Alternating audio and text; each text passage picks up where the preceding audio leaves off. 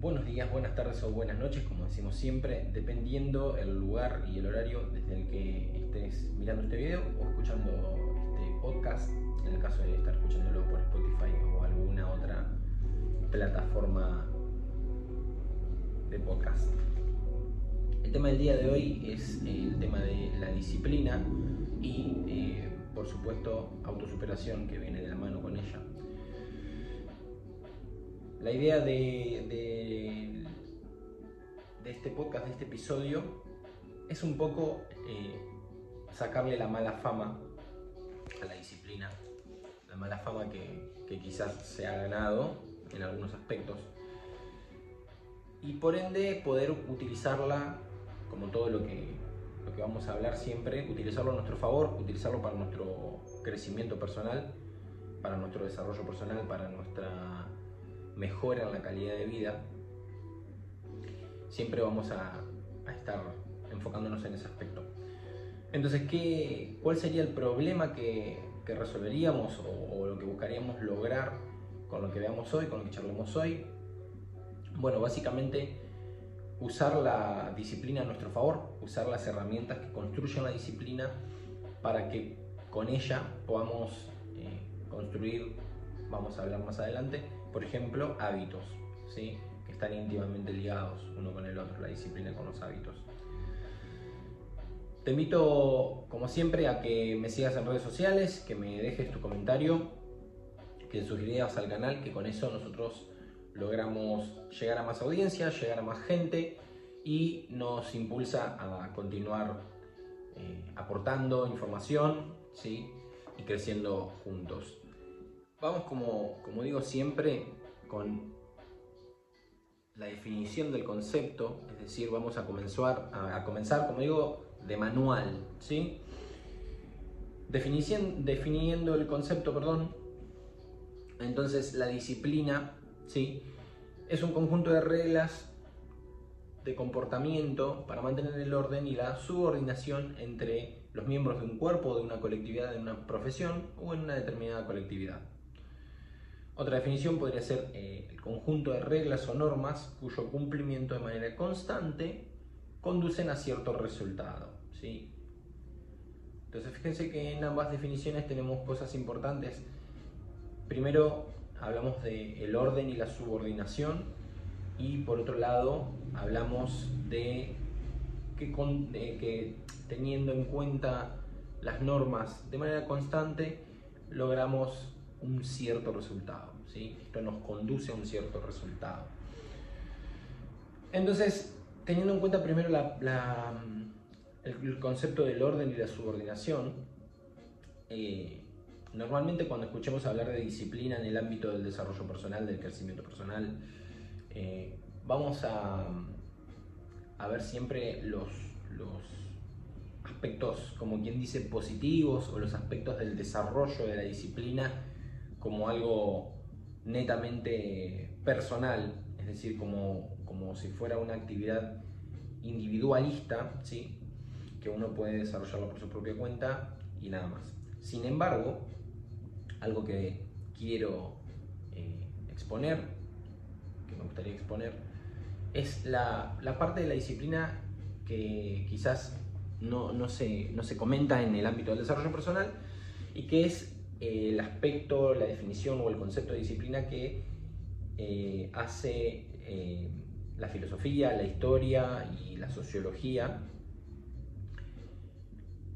Y esto los, las personas que hayan estudiado alguna carrera o algún curso o hayan leído algún libro sobre el tema de la disciplina eh, desde la mirada filosófica, histórica o sociológica, sabrán que eh, hay un autor muy prolífico del tema, que es Michel Foucault, que eh, analizó los constructos del poder ¿sí? en, la sociedad y vio y desglosó cómo se usaba la disciplina para crear lo que se llamó un cuerpo dócil. ¿sí? Por distintos contextos históricos eh, se establece el concepto de normalidad, ¿sí? Que se utiliza como base para establecer distintos parámetros de lo que se tiene que hacer y cómo uno tiene que ser.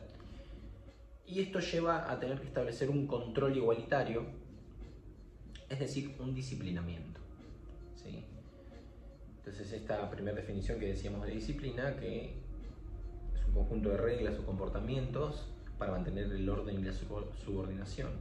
Entonces nosotros estableciendo un concepto de normalidad, es decir, eh, una base de parámetros igualitarios, lo que se busca justamente disciplinar para mantener ese orden y esa subordinación en la sociedad.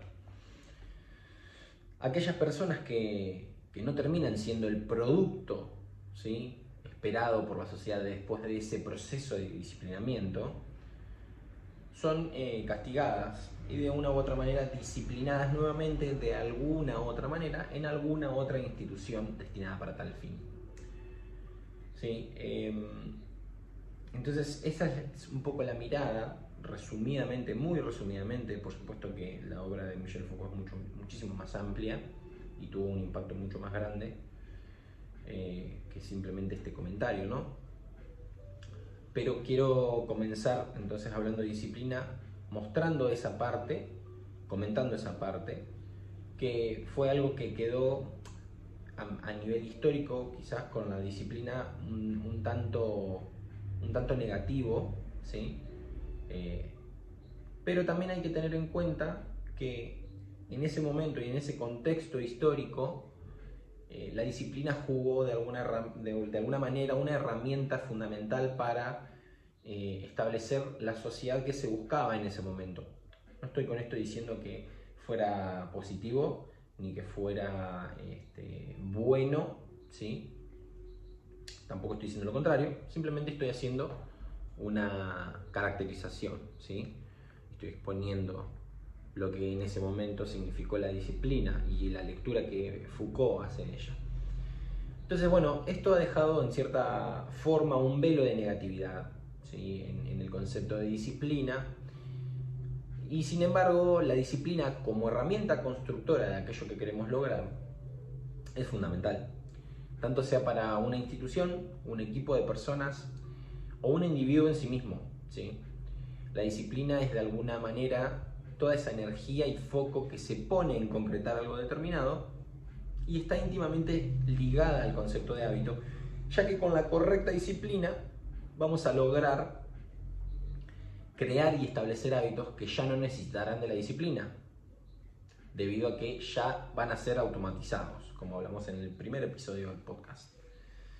Y no requerirán de esa energía y foco que se usó en primera instancia para establecerlos. Es decir, cuando hablo de disciplina, desde el punto de vista eh, personal, lo que voy a tener que hacer, lo que voy a tener que poner de mí, es energía y es foco atencional, es decir, energía consciente.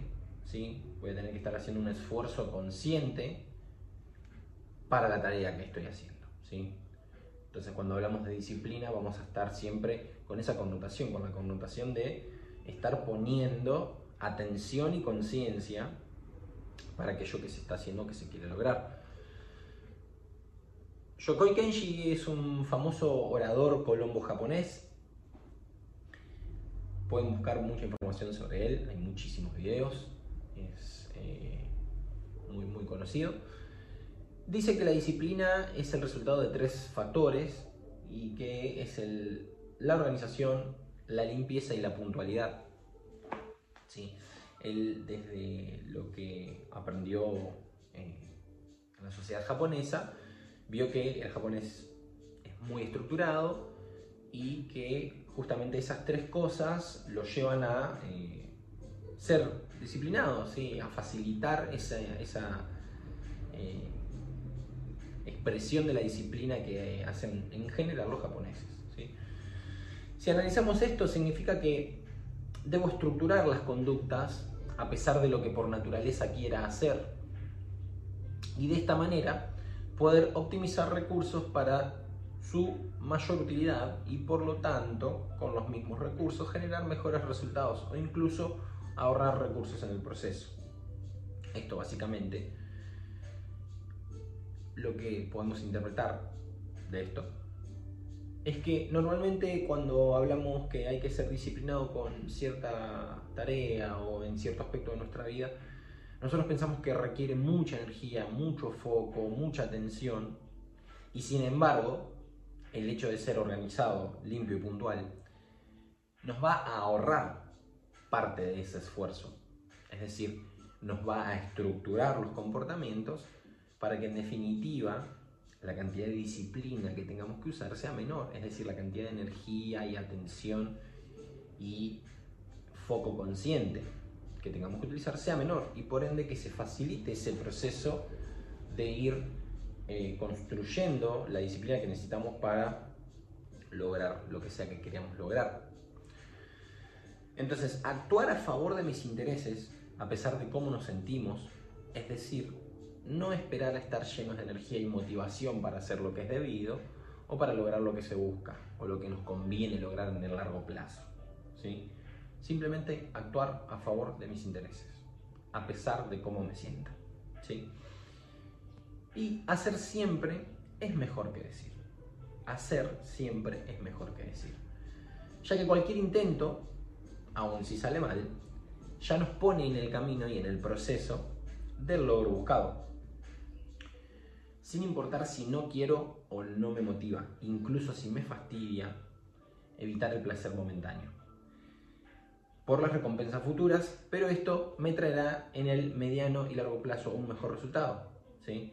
Entonces, indistintamente de si yo me equivoco, y de esto ya hemos hablado, y seguramente sigamos hablando porque siempre va a ser parte de un proceso de mejora, ¿sí? un proceso de aprendizaje, de un proceso de, cultivar cualquier, cualquier habilidad que queramos lograr. Sin importar si me equivoco, hacer siempre va a ser mejor que decir. Y fíjense que acá lo que, lo que por ahí se puede confundir es, bueno, entonces uno busca el error. No, uno no busca el error. Pero sí actúa sabiendo que puede tener errores, que es probable que tenga errores y que si así suceden, no pasa nada, porque el error va a ser en definitiva tomado para una mejora. ¿sí? Y sabiendo que ese, ese, esa falta de placer momentáneo que quizás trae la disciplina, esa molestia que trae en el principio la disciplina, va a ser ampliamente recompensada por las este, recompensas futuras que logremos con, esa actividad. Y dijimos que, mm, que estaba íntimamente relacionada con los hábitos, la disciplina, debido a que estos condicionan el comportamiento sin importar, sin tener que usar la fuerza de voluntad, lo cual facilita el proceso y disminuye el nivel de energía que éste requiere. O sea, la disciplina, como dijimos hace un momento, facilita la construcción de hábitos. Y a su vez los hábitos facilitan la disciplina, en tanto y en cuanto nos condicionan a cierta estructura de comportamiento. Y aquí es donde se empieza a formar el, famoso y el que vamos a nombrar también en próximos episodios y de lo que también obviamente vamos a, a volver una y otra vez, que es el círculo virtuoso que es cuando empiezo a acomodar algunas actividades, algunos comportamientos, algunos hábitos, empiezo a adquirir algunos aprendizajes, algunas habilidades, todo de alguna manera se empieza a este, volver virtuoso, es decir, una cosa empieza a acompañar a la otra y todas hacen sinergia entre sí. Entonces, esto básicamente lo, lo que genera es una retroalimentación entre, entre los distintos hábitos que yo logre. Y esto permite adquirir nuevos hábitos, nuevos conocimientos, nuevos comportamientos que a su vez nuevamente refuerzan la disciplina. Es decir, en forma resumida, si me enfoco en utilizar los recursos de la disciplina en un ámbito para otro contexto, de un ámbito para otro contexto, esto generará retroalimentación que será útil para lograr disciplina en otro aspecto. Es decir, por ejemplo, si yo soy disciplinado para hacer deportes, para entrenar, para ir al gimnasio, pero no soy disciplinado para el estudio, lo que puedo comenzar haciendo es preguntarme qué actividades base yo hago para el momento de ir a entrenar, para el momento de ir al gimnasio. Entonces, por ejemplo, puede ser, bueno, prepararme con antelación la ropa, prepararme con antelación las, eh, las cosas que voy a llevar, que voy a hacer, eh, salir un rato antes para llegar puntual. Esas actividades bases que yo puedo hacer para una cosa, empezar a tomarlas para otro contexto, ¿sí? tomarlas de un ámbito, por ejemplo del entrenamiento, para llevarlas a otro contexto, por ejemplo el estudio. Y de esa manera voy a ir logrando de a poquito, ¿sí? lo que hablamos siempre, pequeños logros acumulados en el tiempo, para lograr disciplina en ese otro aspecto. ¿sí? Por supuesto, bueno, volviendo un poco sobre lo que comentábamos que dice Yokoi Kenshi, eh, el orden, eh, la organización, la limpieza y la puntualidad. Eh, un ejemplo que se puede utilizar en el día a día, en, el propio hogar, es mantener el orden, por ejemplo, y por supuesto la limpieza, pero el orden sobre todo, porque de esa manera me voy a estar, por ejemplo, ahorrando tiempo. Al momento que quiera encontrar algo, al momento que quiera este, eh, estar cómodo, al momento que me tenga que poner a trabajar, si es que trabajo desde mi casa. ¿sí? Entonces eso es un pequeño buen ejemplo de cómo mantener el orden puede ahorrarme recursos y por ende condicionarme a estar mejor preparado para la actividad que voy a hacer. Y eso en definitiva es ayudarme a mí mismo a ser disciplinado y en definitiva estar incluso gastando menos energía. Como ya mencionamos, la, organización es parte fundamental de la disciplina, ya que facilita las tareas que se buscan alcanzar y condiciona lo más posible lo que no se quiere es decir, disminuye el rozamiento o las dificultades u obstáculos que me frenan o retrasan los comportamientos que debo tomar para lograr disciplina. ¿sí? En definitiva, la frase que me había escrito para no olvidarme, para resumir esto que acabamos de decir. Entonces, como ya dijimos, eh, esta depende de nuestra fuerza de voluntad. Por ende, nos condiciona a su vez por nuestros niveles de energía y de disciplina en otras áreas. Es decir, si yo soy poco disciplinado en todo lo que hago, es muy menos probable que logre un buen nivel de disciplina en general.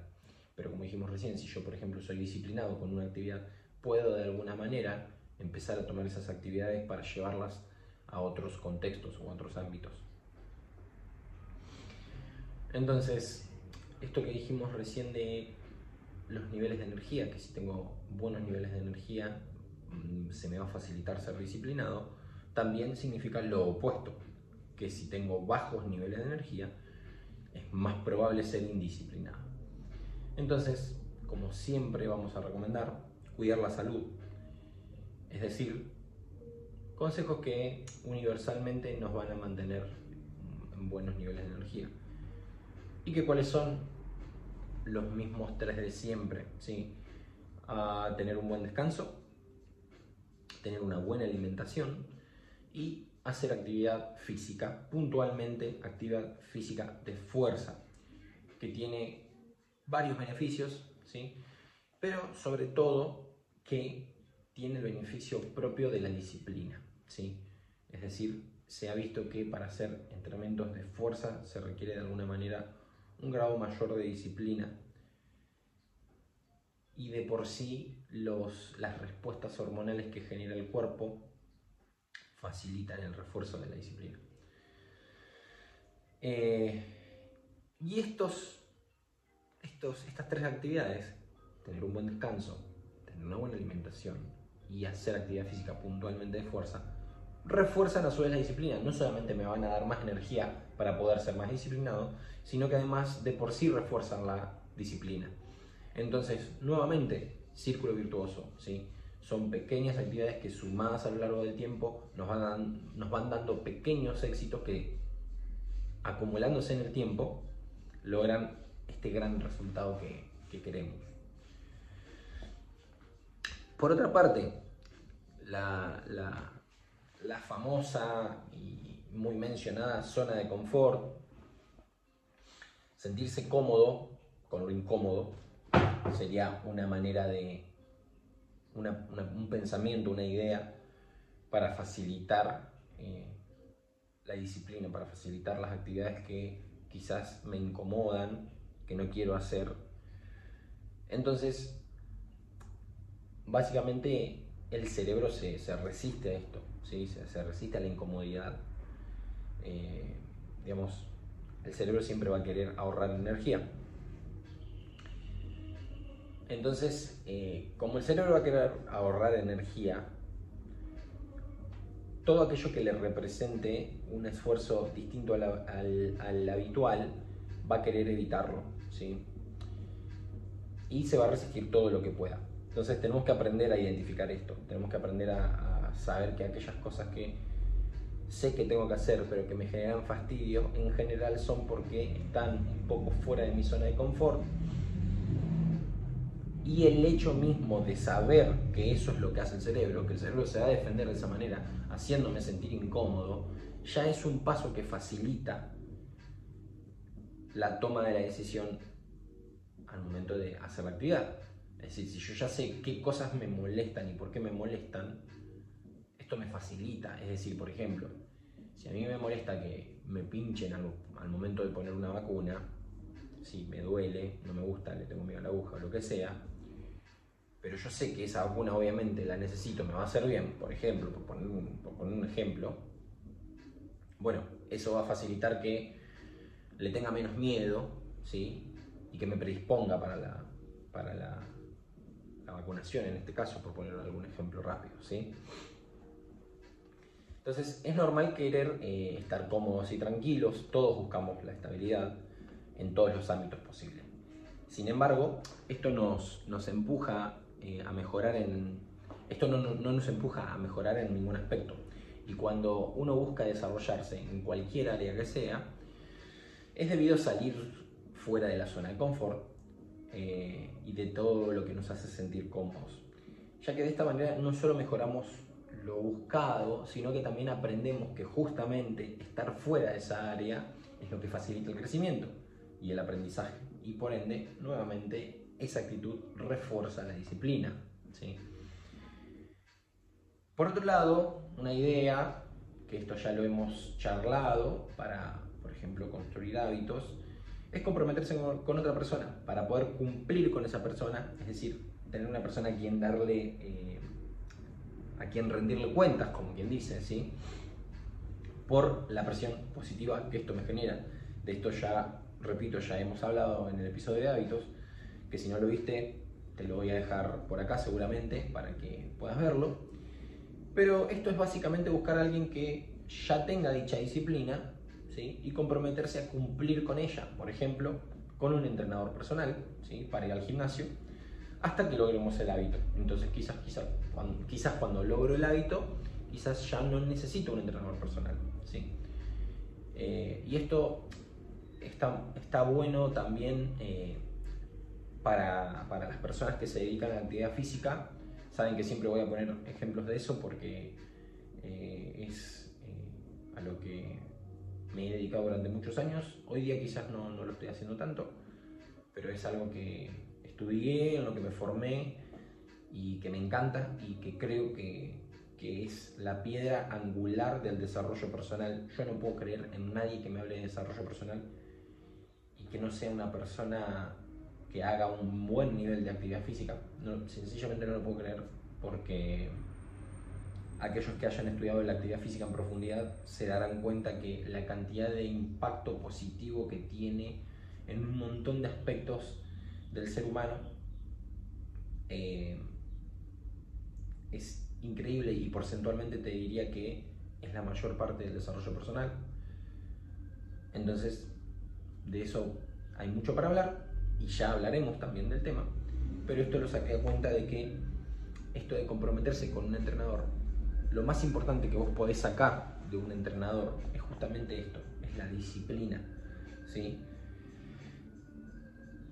no tanto el ir a aprender una técnica, no tanto el ir a, hacer un plan de entrenamiento, una serie de ejercicios, que por supuesto es parte de eso, por supuesto es parte de eso, pero parte de, del aprendizaje, de la educación, del intercambio que se puede tener con un entrenador, mucho más si ese entrenador es docente del tema, si es un profesional capacitado en el tema, es muy probable que la mayor el mayor conjunto de, habilidades que te enseñe sean habilidades que no las notes en el momento y no las notes a nivel físico. Por ejemplo, la disciplina. ¿sí? Eh, y un montón y otro conjunto de valores que seguramente te va a estar transmitiendo y que vos quizás no te estés ni dando cuenta de eso. Y que en su conjunto te, terminen eh, haciendo eh, lograr un montón de otras cosas de las cuales vos no sepas y no te des cuenta que fueron gestadas en ese momento, en el momento en el que vos ibas a entrenar o en todo el proceso del entrenamiento. Entonces, lo más importante que vos, por ejemplo, podés sacar de un entrenador es justamente todo este conjunto de valores, de habilidades, entre ellos la disciplina. ¿sí? Con esto termino el paréntesis, que justo me vino bien ese ejemplo que puse para, para comentarte pero es una muy buena herramienta, ¿sí? Entonces, con eso cerramos el ejemplo y la idea de comprometerse con otra persona que ya tenga la disciplina en, el ámbito en el que vos lo buscas, para de esta manera poder facilitar. Recordar por qué empezaste siempre va a ser eh, uno de los mayores, una de las mayores eh, este, claves para mantener el foco, mantener la energía, mantener empujando hacia adelante sobre esa actividad en la que quizás muchas veces no tengas ganas ¿sí? De, hacer, muchas veces te, cueste. Y con esto quizás hasta podemos poner un ejemplo que probablemente le pase a mucha gente que no trabaja de lo que le apasiona o de lo que le gusta o de una profesión para la que haya estudiado y que es básicamente despertarse e ir a trabajar es muy probable que si vos no trabajás de aquello que, te gusta, de, tu vocación, es muy probable que eh, estés yendo al trabajo sin ganas, sin energía. Sin embargo, te despertás y vas. Y eso es ser disciplinado. O sea, hacer lo que tenés que hacer indistintamente de que no quieras. ¿sí? Y normalmente, obviamente, que tenemos un porqué. Porque si no, no habría una razón para hacerlo. Y ese por qué, obviamente, bueno, en el caso de un trabajo, para, digamos, ganar tu sueldo y realizar tu vida con el dinero que ese trabajo te da. Entonces este recordar el por qué uno empieza es importante, porque quizás uno a veces en el día a día se ve eh, enmarañado en un montón de tareas, en un montón de actividades, en un caldo que hierve a fuego lento de estrés y se olvida del por qué, de cuál es el fin último. Entonces quizás vos hoy estás trabajando, por ejemplo, por seguir con el mismo ejemplo, de algo que no te gusta, pero lo estás haciendo con un fin último que quizás es ahorrar para tener tu libertad financiera, eh, ahorrar para poder estudiar lo que te gusta y dedicarte en definitiva a lo que amas, eh, ahorrar para poner tu emprendimiento, ¿sí? quizás te olvidaste en el día a día que vos habías comenzado en ese trabajo con ese fin último y simplemente estás sin energía, agotado y sin ganas. Entonces quizás tener recordatorios que te traigan esto a la mente, que te traigan esto a la conciencia del por qué estás haciendo lo que estás haciendo, te faciliten ese proceso y te ayuden justamente a ser más disciplinado y a poner la motivación de tu lado, por supuesto que no está de más, pero acá la motivación la queremos dejar de un lado porque estamos hablando de disciplina y no de motivación. Y esto es muy debatible quizás desde el ámbito psicológico, pero mi idea de la disciplina es hacer lo que tenés que hacer aunque no estés motivado. ¿Y por qué digo que es debatible desde el punto de vista psicológico? Porque desde el punto de vista psicológico, si uno hace algo es porque está motivado a hacer eso. Sin embargo, hay días en los que uno no está con ganas, no está con energía y se levanta y lo hace igual. Entonces, quizás desde la psicología se puede decir, bueno, pero si uno lo hace igual, tiene una motivación última que lo, que lo mueve hacia eso. Pero bueno, generalmente solemos confundir motivación con esas energías que son casi incontenibles de realizar algo, ¿no? Esa, esa, fuerza interior que, que, nos viene y que nos dan ganas de levantarnos y ir a comernos el mundo. Bueno, cuando eso no está, las actividades hay que hacerlas igual. Y eso se llama disciplina. ¿sí? Entonces, eh, resumidamente, para recordar todo lo que vimos, ¿sí? tener en cuenta que eh, la disciplina de alguna manera se utiliza para mantener un orden y un control, ¿sí? una subordinación. Eh, nos conducen a un resultado. Hicimos este, esta mirada rápida de, eh, de Foucault y de, cómo la disciplina fue utilizada para la normalización ¿sí? De la sociedad, ¿sí? la, normalización y la búsqueda de un cuerpo dócil, si no nos vamos a meter mucho en eso, por ahora, quizás en algún otro video, sí. La mirada que tiene Yokoi Kenshi de, de la disciplina, que es básicamente, como dice él, eh, tener organización, limpieza y puntualidad. Está íntimamente relacionada con los hábitos, ya que la disciplina utilizada como una herramienta en la cual tengo que poner foco, energía y conciencia y atención, con la repetición me van a terminar logrando eh, un conjunto de hábitos que estos no van a necesitar tanto de la energía que requiere la disciplina y que muy probablemente me condicionen a ser disciplinado. ¿sí? Y acá es donde entra la retroalimentación positiva que dijimos. ¿sí? tener en cuenta que buenos niveles de energía me facilitan ¿sí? Eh, el ser disciplinado y que para esto lo que vamos a tener que hacer, como decimos siempre, es cuidar nuestra salud y dentro del cuidado de la salud vamos a tener tres grandes actividades que son buen descanso, buena alimentación y buen nivel de actividad física, puntualmente de fuerza, con todos los beneficios que esta conlleva.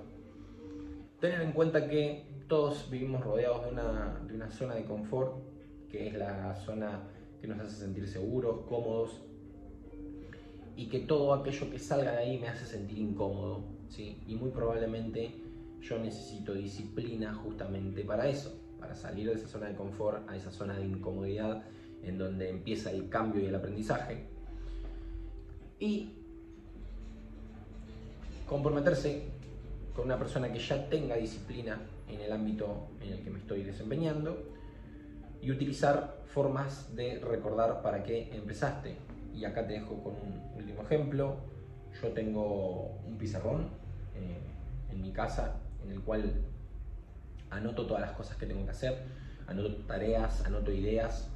Eh, en el fondo de pantalla del celular, eh, cuando tengo algún objetivo muy grande, muy fuerte, no el fondo de pantalla de la computadora, alarmas, eh, digamos, tenemos un sinfín de, formas de, estar recordándonos a nosotros mismos por qué estamos haciendo lo que estamos haciendo y de esa manera lograr eh, un mayor grado de disciplina para en definitiva terminar consiguiendo ese beneficio de largo plazo del que siempre hablamos, que los beneficios que valen la pena son los beneficios de largo plazo los beneficios del corto plazo, que suelen ser placeres momentáneos, nos suelen dejar con un sabor un tanto amargo.